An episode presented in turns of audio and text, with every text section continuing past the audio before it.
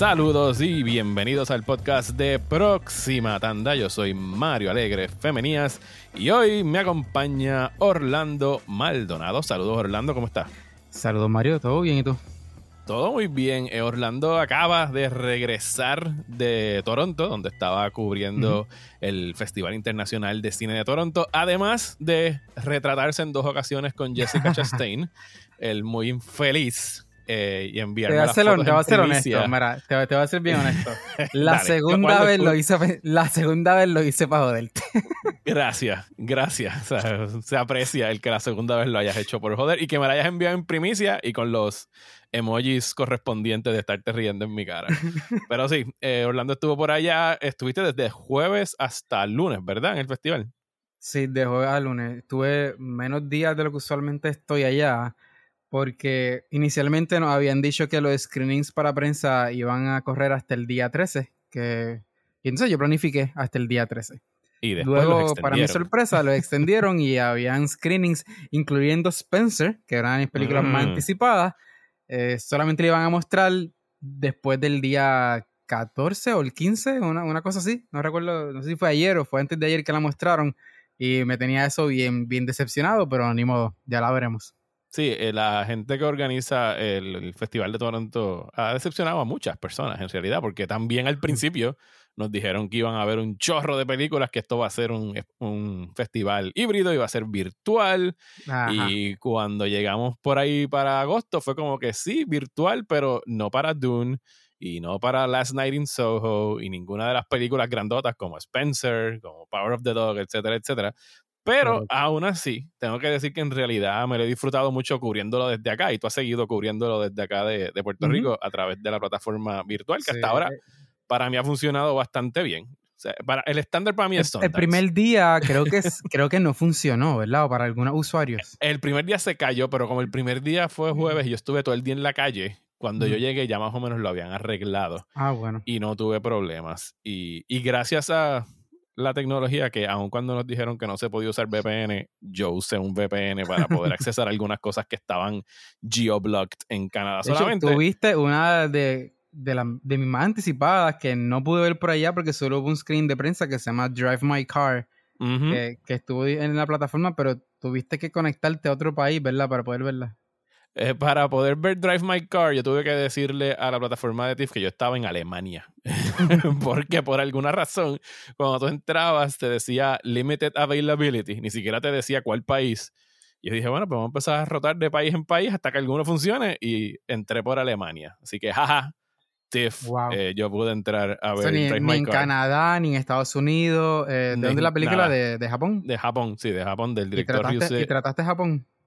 No traté Japón, fíjate, pero me imagino que debe haber estado ahí. Pero de esa, de esa vamos a hablar ya mismo. Ya que te tengo aquí, pues quiero pick Dale. your brain, porque eres la única persona que conozco eh, que ha visto Dune. Y eh, definitivamente era una de las películas más esperadas del festival. Había estrenado eh, dos o tres semanas antes en Venecia. Así que ya tú fuiste, viste Dune Part 1. ¿Qué puedes Ajá. compartir aquí en el podcast? Pues mira, una semana antes tú y yo, digo, como una semana antes tú y yo estábamos intercambiando reacciones de, de diferentes periodistas y críticos que la habían visto en Venecia. Y en ese momento yo decidí que no me iba a dejar contaminar por ninguna de esas reacciones. Yo dije, mira, yo sigo, yo sigo estando pompeado por esta película. Yo, obviamente es de mis directores favoritos. La con, quien, con quien también te retrataste, by the way. también, Cabe señalar también lo conocí. Justo antes de sentarme a ver su película, me lo encontré saliendo de una conferencia de prensa y lo agarré y dije, al menos déjame traerme una foto con él. Y le dije que iba a ver su película en, en mi iPhone. Debiste haber aprovechado a preguntarle qué opinaba sobre las Sobre las películas, de Marvel. de Marvel, ¿verdad? Hubieses tenido la primicia en vez del site ese que la tuvo del mundo en España, no sé cuál, el que estaban comentando hoy. Pero nada, sigue eso, con. Eso es un podcast entero. Pues, pues, entonces entró a ver Dune, pues, con las expectativas todavía bas- bastante altas. Honesto, voy a ser bien honesto, bastante alta. Y como ya he compartido contigo, salí bastante decepcionado con, con lo que vi. No voy a decir que no me gustó, porque estaría haciendo, estaría mintiendo. La película me gustó, me, me disfruté la experiencia. Lo que pasa es que la sentí incompleta. La sentí como puro setup para la segunda parte que tú y yo sabemos que es muy probable que nunca la vamos a ver. Y eso, el pensar, el saber que la segunda parte, que hay una alta probabilidad de que yo no voy a saber cómo termina esta visión de, de Neil Villeneuve, porque si yo quisiera saber cómo termina la historia, leo el libro. Pero para los que solamente van a ver la película y, y no les interesa el libro en lo absoluto y querían ver cómo terminaba esto, es muy probable que eso nunca va a suceder. Y yo creo que eso es algo que ha estado afectando a un montón de películas y franquicias en, los últimos años.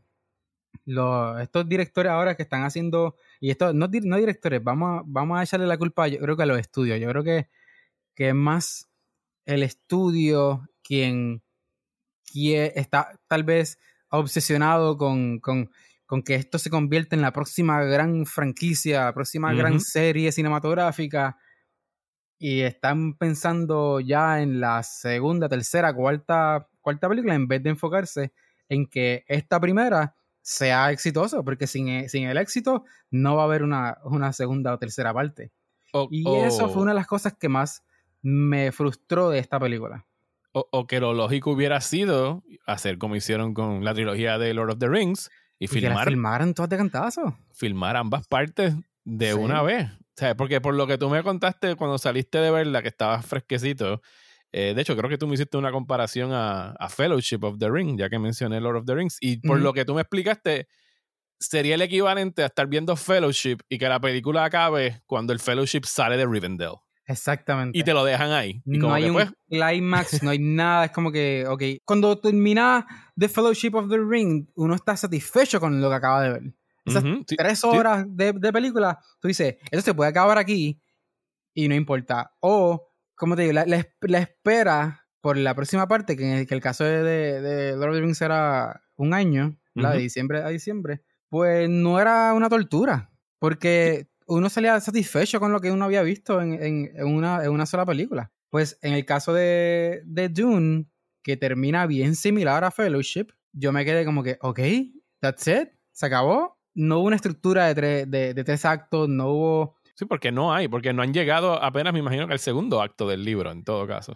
Yo no, yo no sabría decirte, pero por, por los comentarios de personas que, estaban allí, por ejemplo, Christian de, de Movie Network, que también la vio por allá conmigo, él me comentó algo similar. Él sí se ha leído el libro y me ha dicho, mira, esto es un pedacito del libro. Sí, y que el problema ahora es la, lo que dijiste al principio, la, que no hay certeza de que vayamos a ver la segunda. La película ya empezó a exhibirse ayer internacionalmente, creo que en Francia, Europa, después va para Asia, y la taquilla le ha ido bien, en el sentido de que creo que están, el tracking estaba para 20 y 20 y pico de millones este fin de semana en ciertas áreas de, Europa, pero una película de este tamaño necesita irle espectacular en oh, Estados Unidos. Y es algo que yo pienso y lo hemos hablado y lo he dicho en cuantos sitios me permiten hablar de Dune, que yo pienso que esta película va a ser el equivalente a dinero de Blade Runner 2049 en Estados Unidos. Definitivamente, es bien, es bastante parecida también. Y otra cosa que yo creo que le va, le va a afectar mucho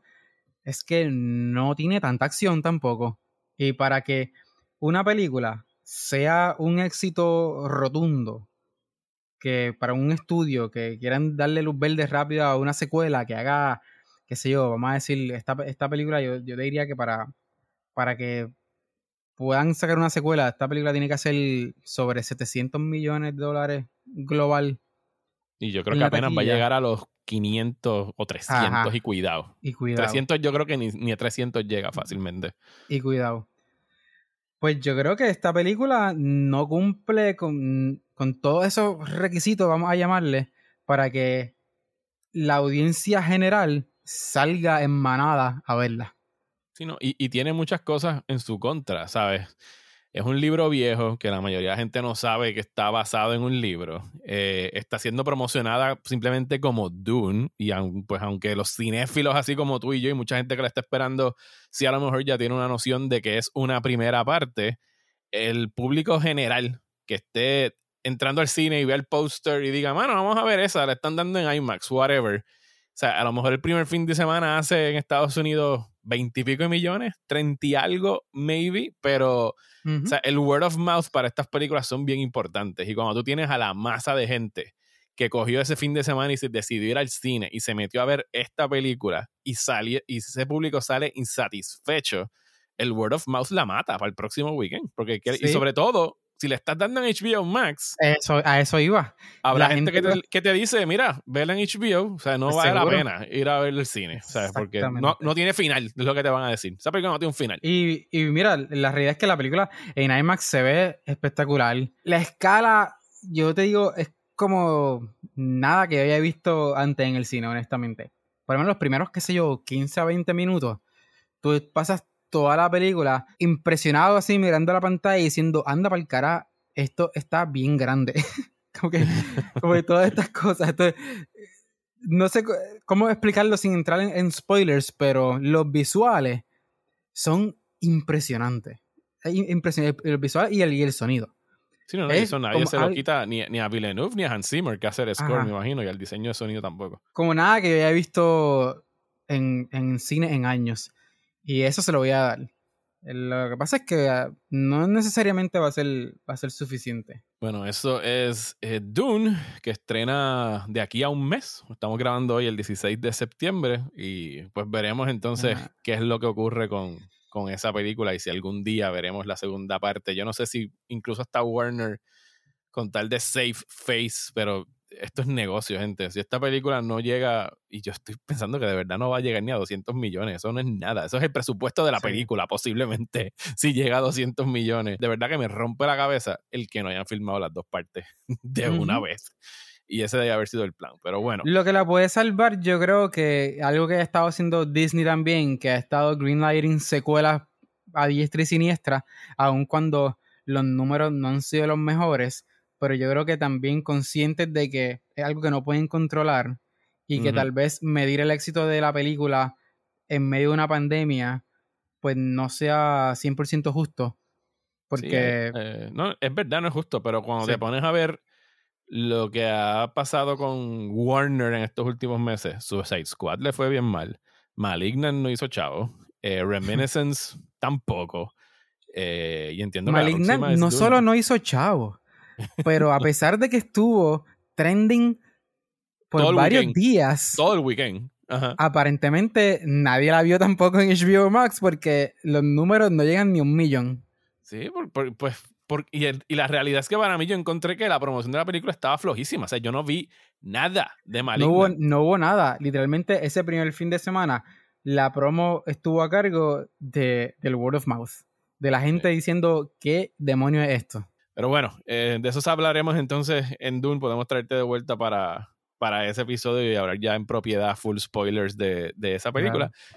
Lo otro que viste fue una de mis películas más esperadas del año, que es de Edgar Wright, Last Night in Soho.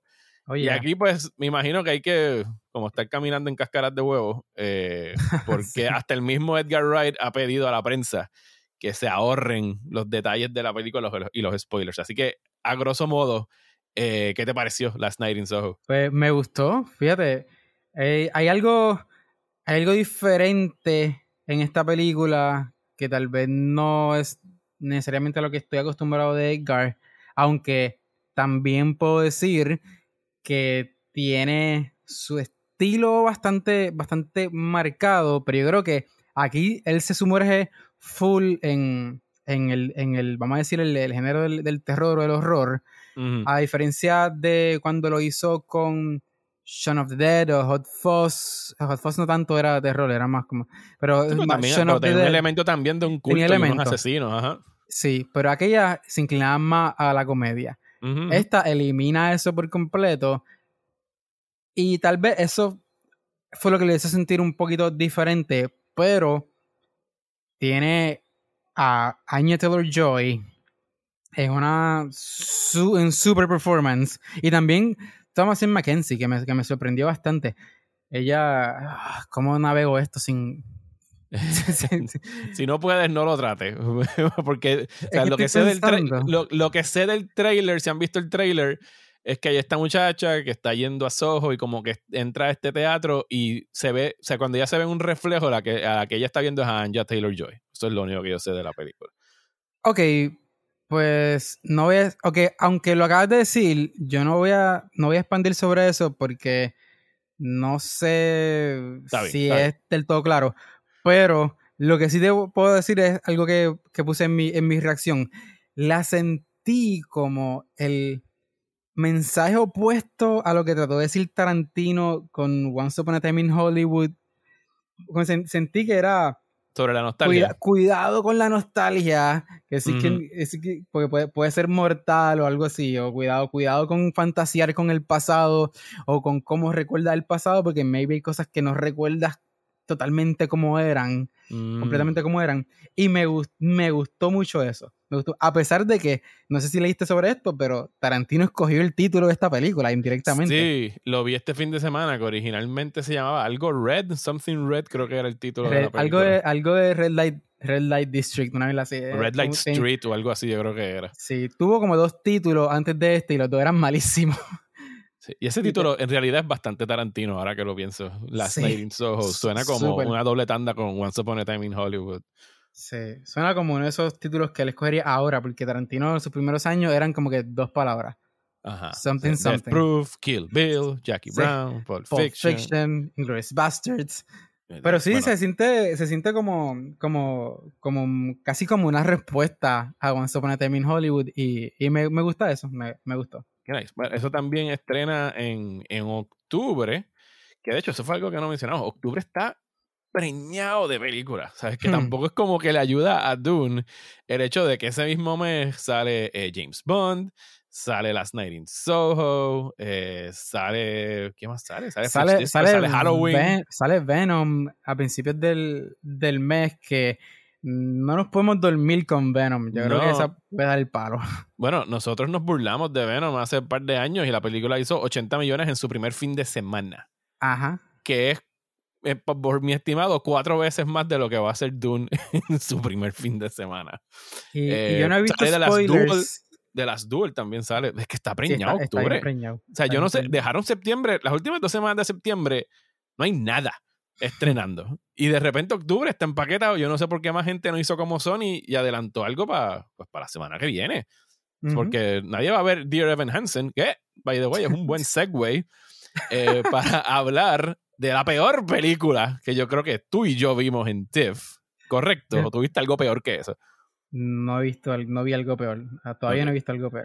No vamos a perder mucho tiempo hablando de Dear Evan Hansen, pero es una adaptación de un musical de Broadway que fue un éxito, de hecho, protagonizado por Ben Platt, tanto en el teatro como ahora en la película, acerca de este chamaco de high school que está pues pasando por una situación difícil en su vida de problemas de salud mental. Y hay este otro chamaco que también está atravesando su propia crisis de salud mental que por la premisa más pendeja imaginable, eh, encuentra una carta de este, de, del Evan Hansen, del protagonista, que se escribía él mismo a modo de autoterapia, según le había indicado su médico. Era como mantener un diario y darte como un pep talk por las mañanas y todo empezaba, Dear Evan Hansen. Y este segundo muchacho, y esta es la premisa de la película, está en el trailer, se suicida, pero encuentran esa carta en su bolsillo. Entonces todo el mundo, desde sus padres hasta el resto de la escuela, creen que Evan Hansen era el mejor amigo de este tipo que vivió una vida bastante solitaria. Y el muy hijo de la gran puta se aprovecha para, para hacerse el tipo más popular de la escuela. Evan Hansen es un monstruo. Evan, Hansen es un monstruo. Es un psicópata. O sea, e, e, es, un demente y se supone que tú estés cheering him on en esta película con música, yo creo que de la gente que hizo eh, Greatest Showman y La La Land o algo así, busquen los créditos. Eh, to be fair, esta música ellos la hicieron mucho antes de, de La La Land y The Greatest Showman. Y, y la música no es mala. que Sí, pero yo creo que no, todavía no, no existía la, la, madurez artística todavía no, no, no. Que, que, que habían mostrado más adelante, especialmente en La La Land, porque aquí estaban medios cruditos. Mira, esto es una película eh, inmoral, ¿sabes? Como una falta de ética crasa eh, y bien irresponsable sobre lo que tienen que ser. De verdad que se trivializa para mí las condiciones de salud mental eh, de la manera que trabaja todo esto. Y pues ustedes la van a poder ver la semana que viene si quieren. Porque ya y tú y yo nos vamos a tragar las palabras cuando esta película gane el People's Choice Award en el Toronto Film Festival. Ay, ¿por qué Porque esta película tuvo un standing ovation. Esta película tuvo un standing ovation en la premiere. Sí, ese- es, por eso es que uno nunca le hace caso a lo que gana el People's Choice Award. En, porque no fue Green Book también que ganó el fucking People's Choice Award de aquel año. Correcto, ganó Green Book. Pues, Y lo bueno de este año es que no vamos a tener los globos de oro impulsando a Dear Evan Hansen Ajá, al es Oscar. musical. ¡Qué cool! Yo no había pensado en eso. No, no, no. No pueden nominar esta película. Oscar Orlando, por favor, dime que no. No, no, no Eh, creo que llegue. Es bien como mala. único, como único tenía el break de llegar era, era si, lo, si los globos de oro le daban algo, pero no Sí, creo porque que no llegue. había otro musical para poner. bueno, no hay más este año, hay más musicales saliendo este año. Pero ese, ese premio se lo pueden dar. de- bueno, ese premio que no existe, porque no hay Golden Globes este año, era de seguro para West Side Story, eh, Y ya- independientemente de Ya enterramos esta película y ni hemos empezado a hablar de su protagonista, el jovencito de 27 años, Ben Platt. Ben Platt haciendo de un, un senior en high school. Ajá. Pero, mano, Ben Platt, bendito sea Dios, se ve bien matado. o sea, y el, y el tipo nada más tiene 27, 28 años ahora mismo. Él salió allí en el festival, todo el y bien peludo, parecía un, parecía un bomb.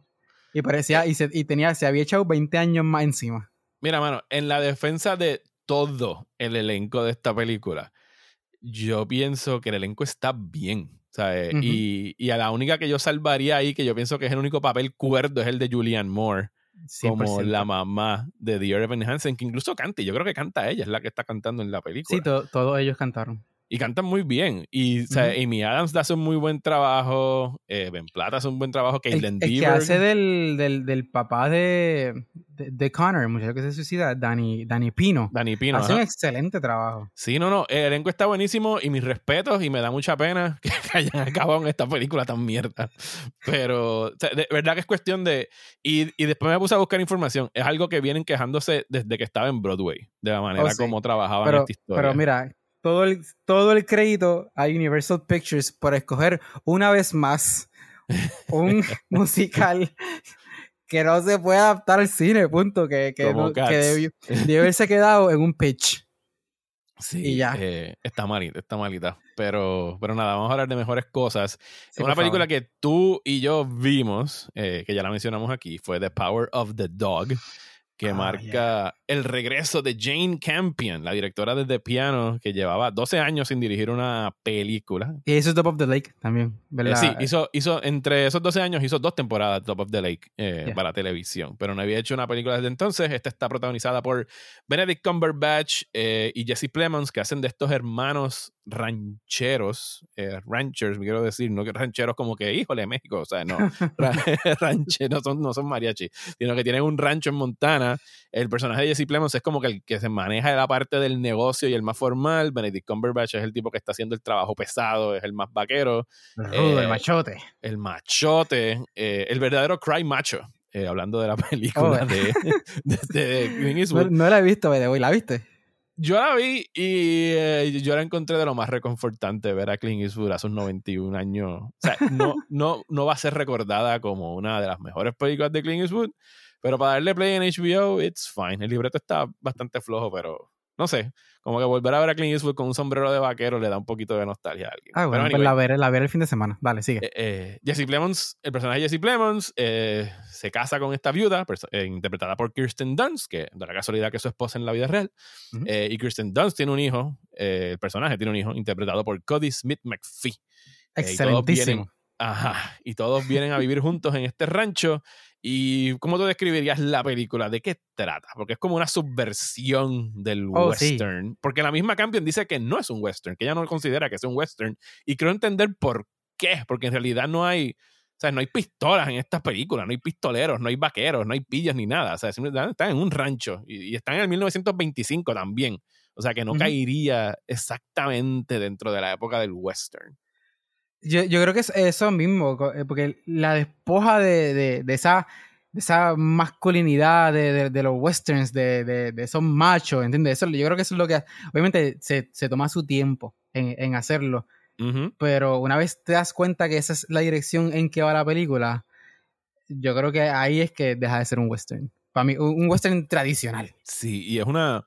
Es un, una película de suspenso que en realidad Jane Campion lleva a cocina a fuego bastante lento, donde por lo menos yo, y yo me imagino que mucha gente piensa que va a ir en una dirección hasta que empieza, yo empecé a tener sospechas de para dónde venía el giro, y aún así yo no me imaginé dónde iba a acabar esta película. O sea, yo dije, ah, ya yo sé cómo va a acabar esto, y cuando acaba es como que, mm, no, yo no estaba esperando que sucediera eso, y obviamente no vamos a spoilear nada, pero para mí es la mejor actuación de Benedict Cumberbatch, ¿sabes?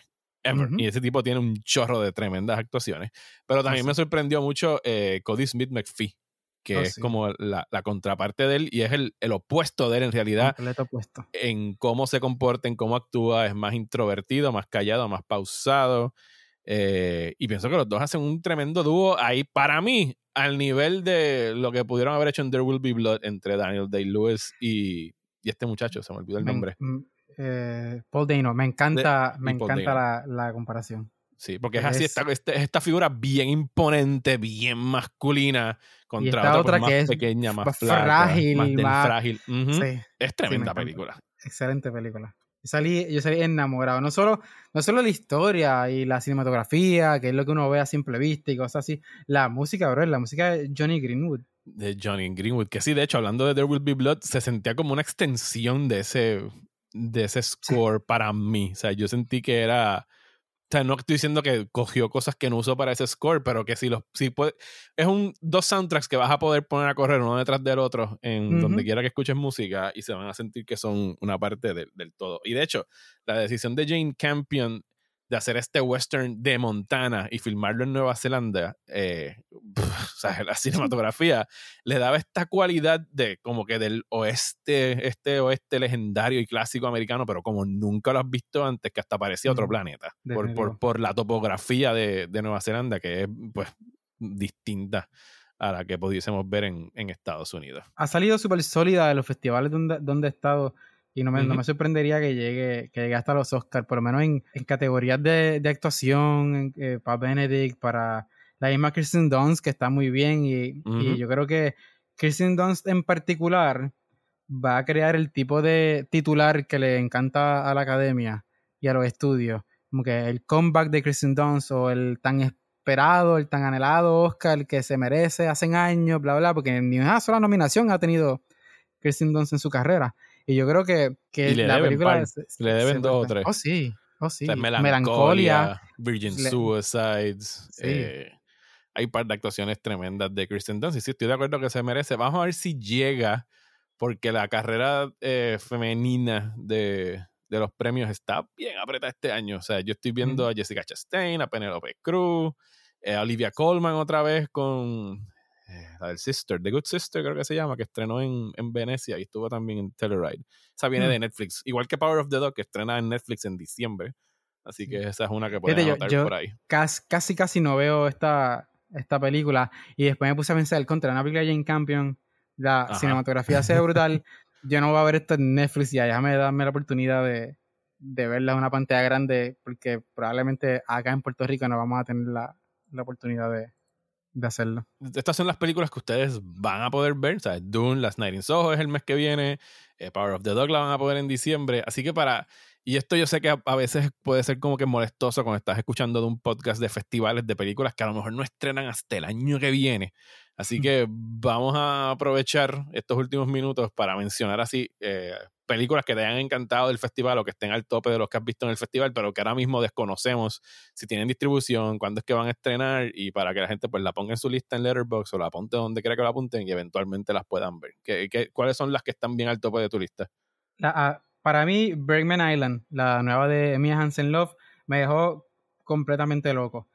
Y no es que yo sea no es que yo sea un súper fanático de Ingmar Bergman ni nada de eso eh, porque en realidad la película no es necesariamente sobre él aunque sí es como que un pequeño homenaje vamos a decir pero ah, yo tengo un súper soft spot de con películas de estas de de la búsqueda de inspiración, cosas que uno hace para eh, escritores, directores, lo que sea, cosas que, hacen para, encontrar la inspiración, a donde van a buscar inspiración.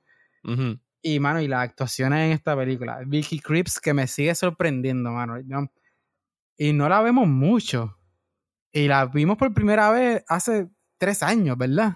Para Phantom Thread en el 2017, ya van casi cuatro. Cuatro años. Y honestamente. Y este año tiene tres películas o cuatro. lo que hace. Sí, yo, he visto, yo, he visto, tres ya. Ajá, salió en Old. Tú la viste en The Survivor también en Toronto. La vi en The Survivor y la vi en esta en Bergman Island. Sí, y esta de Bergman Island no van a tener que esperar mucho. Estrena en VOD, si no me equivoco, en octubre ah, también. Sí, esa la ah, va a estar distribuyendo Neon. Uh, estoy viendo aquí mi lista, pero los otros son. Ya vi The Guilty, que es de Netflix, que. Eh, Creo que tú la eh. viste también, ¿verdad? Sí, The Guilty estrena eh, primero de octubre, si mal no recuerdo, en Netflix. Es la nueva película de Antoine Fuqua con Jake Gyllenhaal. Jake Gyllenhaal interpreta a un, un oficial de estos del 911, del servicio de emergencia, que recibe una llamada de una mujer que ha sido raptada. Eh, y está filmada todo en una misma localidad. Es un remake de una película, no me acuerdo si es holandesa o danesa, que también se llama The Guilty. Y ya la encontré que, ¿sabes? Eh después de una primera media hora, y es una película relativamente corta, es 90 minutos, como que está tocando siempre la, misma nota y no, o sea, yo pienso que el escenario es restrictivo de mantenerlo todo en ese sitio, al contrario, algo como Buried o estas películas que se desarrollan todas en un mismo lugar así claustrofóbico, esta como que necesitaba expandir sus horizontes, no sé, o sea, no, me mato. Y, y que uno que la mencionas porque he visto muchas películas en este festival que no son sobre el COVID, pero son películas que claramente se filmaron durante el lockdown. Y tú lo notas porque son super contained, la historia pequeñitas, uno o dos locations, bien pocos actores, muy se nota que estaban respondiendo a todos estos protocolos de seguridad y que no podía haber mucha gente en el set. Y, y, esta es una de esas películas para mí. De hecho, Una, una, película que vi hoy, que me quedé viendo los créditos, yo no sabía que existía un crédito eh, que se, ahora se llama COVID Manager. Aparecen los créditos de una persona. Así que ahora las producciones tienen un COVID Manager eh, oh, y le dan crédito. Así que, pues muy bien por eso, porque eso es un trabajo. Seguro. Y para mencionar una última, eh, A Hero de la, ah, de la, última de Asghar Farhadi, que... Esta es de Amazon, ¿verdad? Estrena este año de Amazon. Es, correcto, es de Amazon. Y, y, me gustó mucho lo que hace con, con, esta película y lo que trata, y lo que trata de decir sobre sobre las redes sociales, que no es necesariamente la, la, trama o el core de la, de la película, pero me gusta porque es algo que Dear Evan Hansen trata de hacer y, y se escocota estrepitosamente, pero esta película utiliza también toda esta cuestión de las redes sociales y cómo a veces creamos estas figuras eh, que son falsas o tal vez basadas en, una historia la cual, o un suceso del cual no tenemos contexto y, los hacemos literalmente, los convertimos en héroes o en villanos, eh, dependiendo, dependiendo del caso. Y, lo hace súper sutil, no es un sermón, no es súper in your face, no, no es para nada una película de Facebook, ni de redes sociales, ni señala estas cosas, ni es una película que condena necesariamente el uso de redes sociales, pero, pero mete por ahí, lo cuela por ahí el mensaje y me, me gustó mucho cómo lo, cómo lo maneja. Pues yo, de las que quiero destacar de lo mejor que vi en Toronto, eh, la mejor que vi eh, de modo virtual, pues ya la mencionamos, que fue Drive My Car, que es el nuevo filme del director japonés Ryusuke Hamaguchi, que adapta un, un cuento de Haruki eh, Murakami y es acerca de este dramaturgo, director de teatro, perdón, es un actor y director de teatro que está casado con una guionista. y al principio, principio de la película, pues ella fallece, pero antes de fallecer, como que él descubre que ella llevaba años, ¿sabes? Teniendo relaciones extramaritales con diversos hombres y nunca la confrontó al respecto y ahora nunca va a poder confrontarla al respecto. Y pues la película es sobre él y otra persona que le asignan como chofer, que es una muchacha, como que aprendiendo a, lidiar con que nunca va a poder saber qué es lo que estaba pasando con su esposa que la llevaba a tener estos amantes. Y en realidad es como que esta fascinante meditación acerca de, de cómo lidiamos con que nosotros amamos a estas personas y nunca de verdad las podremos conocer al 100% y que es cómo uno concilia todos estos sentimientos, cómo uno puede conciliar todos estos sentimientos cuando la persona muere, o sea, y se quedaron, se quedaron todas estas cosas sin decir y cómo tienes que aprender a vivir con ese vacío y con las interrogantes que nunca vas a obtener respuestas. Y es una película de tres horas que para mí se me hicieron bien cortas, ¿sabes? Y, en realidad, a la misma vez que cuentan la película, él está trabajando en la dirección de una producción teatral de Uncle Vanya, de Chekhov, y lo hacen de una manera tan chula y tan bonita porque es unas obras que hacen donde todos los actores hablan sus respectivos idiomas, o sea que tienes a gente hablando eh, mandarín, gente hablando japonés, gente hablando coreano y hay una muchacha incluso hablando en lenguaje de señas y la manera como hilvanan esa historia de él con la obra que están montando, de verdad que es una, eh, es una chulería y me, me encantó esta película, es lo mejor que vi allá y creo que estrena antes de que acabe el año va a estar disponible en VOD, porque creo que la tiene Kino Lover o no sé quién, pero la van a poder mm. ver en algún momento. Y me la, vendiste. ¿Ah? Te la vendiste. No, está muy buena. De hecho, eh, el director tiene otra saliendo este mismo año. Yo creo que es el mes que viene. Que se llama eh, The Wheel of Fortune and Fantasy. Que la han estado promocionando mucho en estos días. Es un tipo mm. que le gusta mucho trabajar con personajes femeninos y pienso que los escribe eh, muy, muy bien. Yo había visto una de él que se llamaba Asako hace unos años que también me gustó. Y para acabar, la última que la vi hoy es una película italiana que se llama Small Body. Es la ópera prima de una directora que se llama Laura Samani y es acerca de esta joven mujer que tiene un bebé y nace muerto. Y entonces, pues, esto está sucediendo como a finales del, del siglo XIX, o sea, todos los religiosos y católicos le dicen, pues lo sentimos, tu hijo va a permanecer para siempre en el limbo y nunca lo vas a poder volver a ver. Oh, wow. Eh, y entonces le cuentan de este mítico lugar en las montañas donde tú puedes llevar a, bebés que nacen así muertos y reviven por un suspiro solamente para que los, los puedas bautizar, como que nombrarlos y bautizarlos antes de que partan al, al más allá. Y en realidad la película... ¿Ah? Qué tortura de película. Fíjate, y, mira que yo he visto películas tristes y super downers en, este festival, pero esta no lo es. Yo, por más ilógico que se escuche, la comparación que yo le haría es a The Green Knight, que vimos hace apenas uno o dos meses, en términos de cómo construye, porque ella emprende esta aventura y se encuentra con este eh, otro, otra muchacha que la acompaña y tienen que pues escalar montañas y pasar por minas y tiene como que esta cualidad así de, de épica, de, de travesía eh, y con elementos así de la mitología, porque en algún momento como que se encuentran con estas tres viejas que parecen como The Three Fates de la mitología griega y tienen que cruzar un río y en realidad la cinematografía está espectacular, estuvo nominada para la Cámara de Oro en, en Cannes cuando mm. estrenó allá y la encontré bien tierna, muy buena, ¿sabes? Para hacer un primer largometraje, de verdad que hay que anoté el nombre de la directora para cualquier cosa que venga a ser después. Y esta sí que no tengo idea cuándo puede estrenar. Yo imagino que será el año que viene porque actualmente no tiene eh, distribución. Pues la voy a chequear. ¿No, ¿No tuviste que usar un VPN para verla? Eh, no, pero se acabó hoy en la ventana que había para verla. Ah. Así que gracias a, a Josie de Film Posters, eh, que dijo en Twitter como que si tienen esta película se vence en dos horas, tienen que verla. Y en el almuerzo y la tuve que ver ahí rapidito antes de que la quitaran. Eh, y qué bueno que la vi, porque de verdad que me, me encantó. Pues ¿Qué, te queda, ¿Qué te queda por ver en TIFF? Eh, de lo que nos quedan cuatro días. No, nos queda hasta el domingo para ver películas. ¿Tienes algo por ahí que todavía te pues, interesa ver? Pues, mano, no, estoy, estoy literalmente viendo el catálogo de lo que está disponible y estoy poniendo lo que más me llama la atención. No, no tengo nada así, nada en específico. eso voy a hacer ahorita, me voy a sentar y voy a ver qué hay disponible y le voy a dar play a lo que sea. Si estamos en la etapa de experimentar, de que le das play a algo, o por lo menos yo, mi método es que me meto a Letterboxd y me meto a Twitter y busco los títulos y TIFF a ver qué han comentado al respecto. Y tengo dos o tres ahí. La, la única que me queda así que quiero, quiero ver es eh, One Second que es la nueva película de Sang Yimou que estrena el sábado. Vas a decir que usar un, un VPN. Pero, pero sí, o sea, ya se está acabando el festival, por ahí viene el festival de Nueva York después, que ahí no voy a poder ver mucho porque tienen, ahí sí que tienen todo bloqueado y ni siquiera puedo usar el VPN, simplemente no lo tienen en streaming.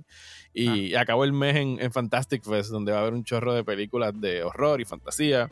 Así que, pues nada, te, invito de vuelta ahora en octubre para poder hablar en propiedad de Dune. Una vez pase ese primer fin de semana y de verdad podamos tratar de ver en la bola de cristal qué va a suceder con, con esa secuela de la película de Denis Villeneuve. Así que Orlando, muchísimas gracias por estar aquí nuevamente. Gracias a ti por la invitación. ¿Dónde la gente te puede seguir? Pues mira, me pueden seguir en mis redes sociales como Orlando en el cine. Así aparezco en Twitter y en Instagram. Pues muchísimas gracias Orlando, muchísimas gracias a ustedes por escuchar y será hasta el próximo episodio de Próxima Tanda.